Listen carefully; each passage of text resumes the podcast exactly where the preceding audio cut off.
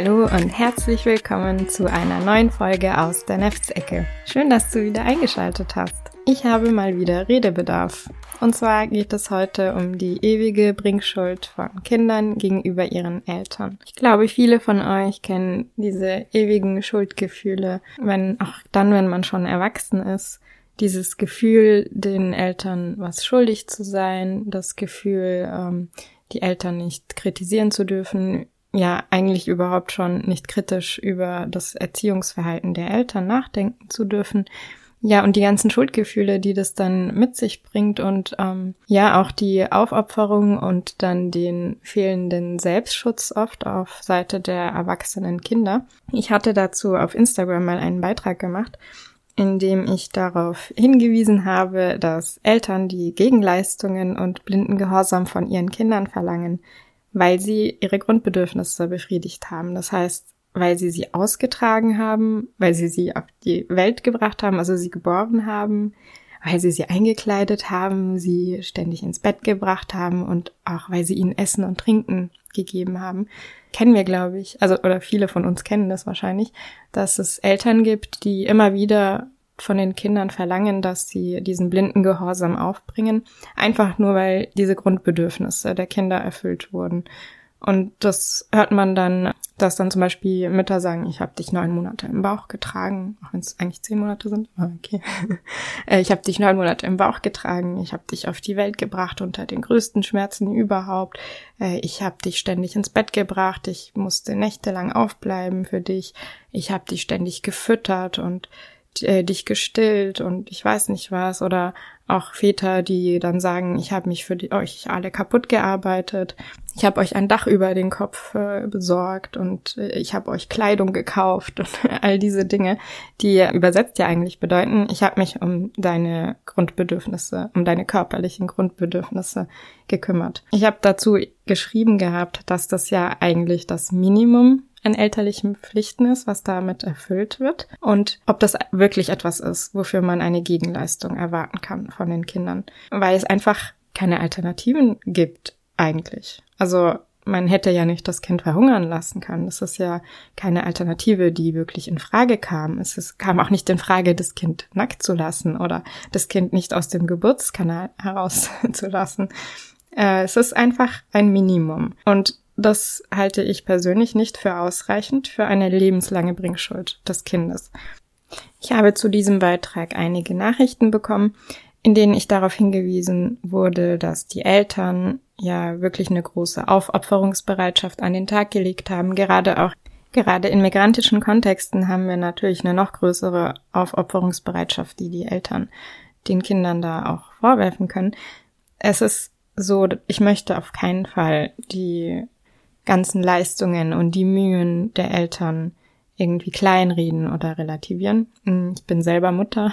Ich kann aus Erfahrung sagen, dass ich noch nie so sehr nachvollziehen konnte, was die Redewendung auf dem Zahnfleisch gehen bedeutet. Also die ganzen Nächte, in denen man nicht schlafen kann, dieser chronische Schlafmangel, dass man sich selber nicht mal mehr richtig um die eigenen körperlichen Bedürfnisse kümmern kann, dass man nicht mehr zum Essen kommt, dass man nicht mehr zum Schlafen kommt, dass man ja nicht mal auf Toilette gehen kann. Also all diese Dinge, die kenne ich und es ist wirklich eine ähm, große Leistung, die Eltern da an den Tag legen. Aber Meiner Meinung nach ist es keine Leistung, die wir wirklich nur für ähm, dieses Kind aufbringen, das uns da gegenübersteht. Weil wenn wir das ein bisschen herunterbrechen, ein bisschen zurückspulen und uns anschauen, was wir da eigentlich für Grundannahmen haben und was wir von den Kindern erwarten, dann kommen für mich da ein paar Punkte auf. Die würde ich gerne in dieser Folge ein bisschen äh, genauer beschreiben, um einfach de deutlich rüberzubringen, warum ich der Meinung bin, dass Kinder eben nicht diese ewige Bringschuld haben, dass es keine Transaktion ist, bei der die Kinder Gegenleistungen erbringen müssen und dass das auch nichts ist, was man den Kindern vorwerfen darf, ohne die Mühen der Eltern zu relativieren. Also wenn wir nämlich uns das genauer anschauen, dann ist es ja so, dass die körperlichen Bedürfnisse des Kindes die müssen erfüllt werden für das Überleben des Kindes. Aber die reichen nicht aus für das Überleben eines Kindes. wenn ein Kind nur die körperlichen Bedürfnisse erfüllt bekommt und niemand mit diesem Kind spricht und niemand dieses Kind umarmt und ihm Liebe schenkt, dann ja kann man nicht davon sprechen, dass man die Bedürfnisse des Kindes erfüllt hat. Man hat wirklich nur die das Minimum an körperlichen Bedürfnissen erfüllt, aber die emotionalen Bedürfnisse nicht. Und die sind aber auch total wichtig und auch lebensnotwendig für die Entwicklung eines Kindes, für die gesunde Entwicklung eines Kindes. Ein Kind kann das trotzdem überleben wenn es nicht diese emotionalen Bedürfnisse befriedigt bekommt, aber eben mit massivem Schaden das ganze Leben von dem Kind beeinträchtigen kann. Wenn wir jetzt ganz vorne beginnen, also bevor überhaupt ein Kind entsteht, dann sehen wir ja eigentlich auf Seite der Eltern entweder den Wunsch oder das Bedürfnis, Nachkommen zu zeugen. Das heißt, es ist eine Entscheidung auf Seiten der Eltern. Manchmal ist es keine bewusste Entscheidung der Eltern, aber während der Schwangerschaft entscheidet man sich ja dann doch für oder gegen dieses Kind. Das heißt, man vielleicht freudig oder auch weniger freudig, aber man hat sich entschieden, dieses Kind auszutragen und auf die Welt zu bringen. Das heißt, vom Kind selbst kam da jetzt noch gar nichts. Also es hat nicht irgendwie darum gebeten, geboren zu werden oder gezeugt zu werden. Es kam und die Eltern haben das akzeptiert oder sogar sich das gewünscht und sich bewusst dafür entschieden. Und dann ist dieses Kind auf der Welt. Und meiner Meinung nach kommt jetzt der Knackpunkt. Es ist nämlich so, dass wenn da so ein kleines Baby vor uns liegt, wir uns automatisch darum kümmern wollen. Klar, da gibt's natürlich Depressionen und weitere Schwierigkeiten, die vielleicht dazu führen könnten, dass das ein bisschen eingeschränkter ist. Aber letztendlich haben wir da ein hilfloses Wesen vor uns und auch wenn wir keine Muttergefühle gegenüber diesem Kind haben und äh, allgemein kein Bindungsgefühl zu diesem Kind verspüren, ist irgendwie das Selbstverständliche, dass man sich um dieses hilflose Wesen kümmert. Das heißt, in erster Linie spielt es überhaupt keine Rolle, was da für ein Kind vor uns liegt. Also wenn jemand mir vor die Haustür ein Baby hinlegen würde und ich hätte keine Institutionen oder keine andere Hilfe, dann wäre doch das Natürlichste, dass ich mich um dieses Kind kümmere zumindest um diese körperlichen Bedürfnisse. Wenn es schreit, dann gebe ich dem halt was zu essen und ich wickel es. Und wenn ich ähm, emotional dazu in der Lage bin, dann werde ich natürlich auch mich um die emotionalen Bedürfnisse dieses Kindes kümmern. Aber es hat nicht wirklich was mit diesem Individuum an sich zu tun. Also diese Aufopferung, die ich aufbringe, die würde ich auch aufbringen, wenn das jetzt nicht mein Kind wäre oder wenn es ein anderes Kind wäre oder wenn dieses Kind eine ganz andere Persönlichkeit hätte. Also es spielt nicht äh, wirklich eine Rolle, welches Kind da vor mir liegt.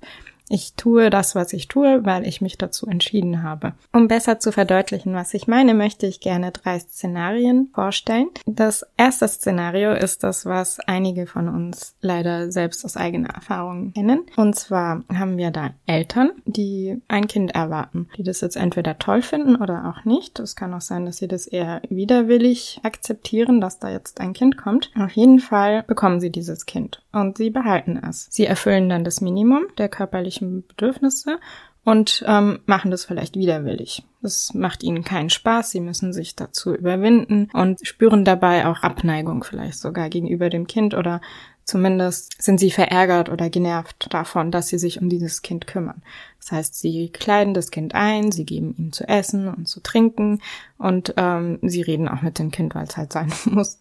Und haben aber an sich, äh, ja, an sich geben sie dem Kind nicht das Gefühl, dass es äh, willkommen ist und dass es geliebt wird, sondern es ist halt da und eigentlich ist es einfach nur ein Störfaktor. Und genau diese Eltern sind es ja oft, die dann dem Kind während es aufwächst, immer wieder vorwerfen, was sie alles für dieses Kind getan haben. Das heißt, sie sagen ihm, ich habe dich die ganze Zeit gekleidet, ich habe dich auf die Welt gebracht, ich habe dich ernährt, ich habe dich nachts ins Bett gebracht und selber auf meinen eigenen Schlaf verzichtet. Und immer wieder wird diesem Kind das vorgeworfen, dass die Eltern sich für dieses Kind aufgeopfert haben, weil die Eltern es halt schon die ganze Zeit eigentlich eher widerwillig gemacht haben und schon die ganze Zeit eigentlich genervt von diesem Kind waren. Das führt dann dazu, dass dieses Kind, weil es auch nicht anders kann, die Schuld natürlich bei sich sucht und nicht verstehen kann, dass die Eltern hier ein bisschen ein Problem haben, weil sie ähm, ja das Minimum erfüllen und das dann gleichzeitig dem Kind vorwerfen. Das Kind ist dazu noch gar nicht in der Lage, kognitiv das zu verstehen, dass da was schief läuft und dass es nichts ist, was ähm, am Kind liegt, sondern das Kind übernimmt diese Sicht und äh, macht sich selber, also äh, sucht die Schuld eben bei sich selbst, denkt sich, äh, ich bin ungewollt, ich bin ein Störfaktor, ich bin nervig, ich, ich bin auch nicht willkommen und es liegt an mir, ich bin irgendwie falsch, irgendwas an mir stimmt nicht, deswegen äh, ist es logisch, dass meine Eltern so auf mich reagieren. Das führt dazu, dass dieses Kind, auch wenn es erwachsen ist, wenn es das alles nicht aufarbeiten kann und keine korrigierenden Bindungserfahrungen macht, dass das Kind wahrscheinlich unausgeglichen bleibt, diese lebenslangen Konsequenzen dann mit sich trägt, nämlich dass es ähm, ja immer die Schuld vielleicht weiterhin bei sich sucht, dass es äh, kein ausgeprägtes Selbstwertgefühl hat, dass es vielleicht auch noch ganz andere ja Störungen entwickelt und ähm, auch Probleme in sozialen Kontexten dann dadurch entwickelt. Wir sehen hier in diesem Szenario, was ein sehr realistisches Szenario ist leider, dass es eine widerwillige Pflichterfüllung auf Seiten der Eltern gab, dadurch auch keine echte Bindung zu dem Kind entstanden ist und so die Eltern irgendwie dazu neigen, dem Kind Schuldgefühle einzureden und immer wieder es daran zu erinnern, was sie doch alles für dieses Kind getan haben und dass dieses Kind dafür jetzt Gegenleistungen erbringen muss oder einfach blinden Gehorsam. Okay, das ist so das erste Szenario. Dann würde ich gerne ein zweites Szenario beschreiben. Und zwar ist das für mich das einzige Szenario, in dem diese Haltung der Eltern Sinn ergeben würde, ein eigentlich unmögliches. Wir haben nämlich ein Embryo oder besser gesagt die Seele eines Embryos das eine telepathische Message an die Eltern schickt. Hey Eltern, ich möchte geboren werden. Die Eltern entscheiden sich dann ganz uneigennützig dafür, diese, dieser Seele ein Leben zu schenken und zeugen ein Embryo. So, wenn sie jetzt dieses Baby sehen, überwinden sie sich bei jeder Kleinigkeit, die da aufkommt äh, bei der Versorgung eines Babys, ähm, ja, sich eben aufzuopfern und äh, sich um dieses Kind zu kümmern. Aber sie wollten das ja eigentlich gar nicht, weil das war ja Wunsch von dieser Seele. Und so leisten sie dann 18 Jahre lang harte Arbeit und opfern sich ständig auf. Wenn das Kind dann erwachsen ist, wollen sie eine Entlohnung dafür. Weil schließlich hat das Kind ja, als es diese telepathische Message übermittelt hat, sich bewusst auf diese Transaktion eingelassen und wusste, was das für Konsequenzen hat. Jetzt hat es eine ewige Bringschuld auch über 18 Jahre hinaus. Schließlich mussten die Eltern sich ja 18 Jahre lang aufopfern. Das wäre jetzt ein Szenario, wo es für mich Sinn ergeben würde. Wir haben nämlich eine Transaktion, wo beide Seiten vorher sich der Konsequenzen bewusst waren und sich darauf eingelassen haben. Okay, ich möchte leben, du kümmerst dich jetzt 18 Jahre lang um mich, dafür bin ich dir dann für immer und ewig was schuldig. Das wäre für mich dann logisch, ist aber unmöglich. Ja, kommen wir dann zum dritten Szenario. Wir haben Eltern, die Eltern werden möchten. Sie zeugen ein Kind, und auch während der Schwangerschaft entscheiden sie sich noch einmal bewusst für dieses Kind. Es kann sein, dass sie vielleicht überrascht worden sind durch äh, diese Schwangerschaft und sich dann trotzdem dafür entscheiden. Oder sie haben ein Wunschkind quasi gezeugt. Wenn sie jetzt dieses Kind auf die Welt bringen und es sehen, dann umsorgen sie es, weil eigentlich lässt ihr Selbstbild es gar nicht zu, sich nicht um dieses Kind zu kümmern. Ob es jetzt Altruismus ist oder Instinkt oder sonst irgendwas, aber es gibt keine Alternative, als sich um dieses hilflose Wesen, was da vor einem liegt, zu kümmern. Und weil die Eltern selber dieses Kind lieben, respektieren sie es und begegnen ihm empathisch. Und sie sind rücksichtsvoll und können auf Augenhöhe mit diesem Kind eine tiefe emotionale Bindung zu diesem Kind herstellen. Und diese Bindung, die führt dann dazu, dass auch auf Seiten der Kinder Liebe, Rücksicht und Empathie vorhanden sind. Dieses Kind kann gar nicht anders, als die Eltern zu lieben und äh, sich nach ihnen zu sehnen und weiterhin diesen Kontakt und die Bindung zu suchen. Das heißt, wenn dieses Kind dann erwachsen wird, dann muss dem niemand sagen, hey, ich habe dich neun Monate im Bauch getragen, äh, jetzt bist du mir was schuldig, sondern das Kind liebt einfach die Eltern und hat eine so tiefe Bindung zu ihnen, dass es von sich aus danach sucht, Kontakt zu den Eltern zu haben. Und dadurch, dass dem Kind Empathie schon in jungen Jahren entgegengebracht wurde, ist dieses Kind selber empathisch und wenn es sieht, dass da jemand Hilfe braucht, dann möchte es einfach von sich aus, aus sich heraus anderen helfen und ihnen empathisch begegnen. Da muss niemand kommen und diesem Kind Schuldgefühle einreden. Das Kind möchte es einfach, weil es die Eltern liebt. Und für mich ist das eigentlich das einzige Szenario, was in Frage kommt. Und wenn wir dieses Szenario haben, bei dem wir unsere Kinder wirklich lieben und ihnen, ja, und ihnen gegenüber rücksichtsvoll sind und empathisch, dann ist es doch gar nicht nötig, diesem Kind zu sagen, was man alles für dieses Kind getan hat und ihm diese Schuldgefühle einzureden. Weil das Kind ist ausgeglichen und empathisch und wird es von selber tun. Und von selber, auch wenn wir alt und gebrechlich sind, den Kontakt zu uns suchen. Vielleicht haben diese Szenarien ein bisschen besser rübergebracht, was ich damit meine, dass Eltern kein Recht darauf haben, eine ewige Bringschuld ähm, von ihren Kindern zu verlangen, weil das eigentlich gar nicht nötig ist, wenn man wirklich sich auch um die emotionalen Bedürfnisse des Kindes kümmert. Ich möchte nochmal betonen, dass das kein Relativieren von elterlichen Strapazen ist, auf keinen Fall. Ich finde, dass man das auf jeden Fall wertschätzen sollte, was Eltern für einen getan haben. Das heißt aber nicht, dass man sich irgendwie misshandeln lassen muss oder allgemein Ungerechtigkeit ähm, ertragen oder tolerieren muss, sondern man kann das eine auf der einen Seite betrachten und dann aber trotzdem einen gewissen Selbstschutz wahren. Es ist also nochmal so, dass diese ähm, Rolle als Elternteil vollumfänglich fordernd und belastend ist. Das ist so, das stimmt auch. Es ist ich glaube, es gibt kaum etwas, was ja noch fordernder ist, als so ein menschliches Wesen großzuziehen. Aber es ist eigentlich etwas, was nicht uneigennützig ist. Es ist nämlich etwas, was wir ungefragt entschieden haben, vielleicht auch durch gesellschaftlichen Druck oder sonst etwas, aber es ist nichts, was von Seiten der Kinder ausging, sondern es ist etwas, was aus uns herauskam. Und zu diesen elterlichen Pflichten gehört aber eigentlich auch, dass wir uns um die emotionalen Bedürfnisse des Kindes kümmern.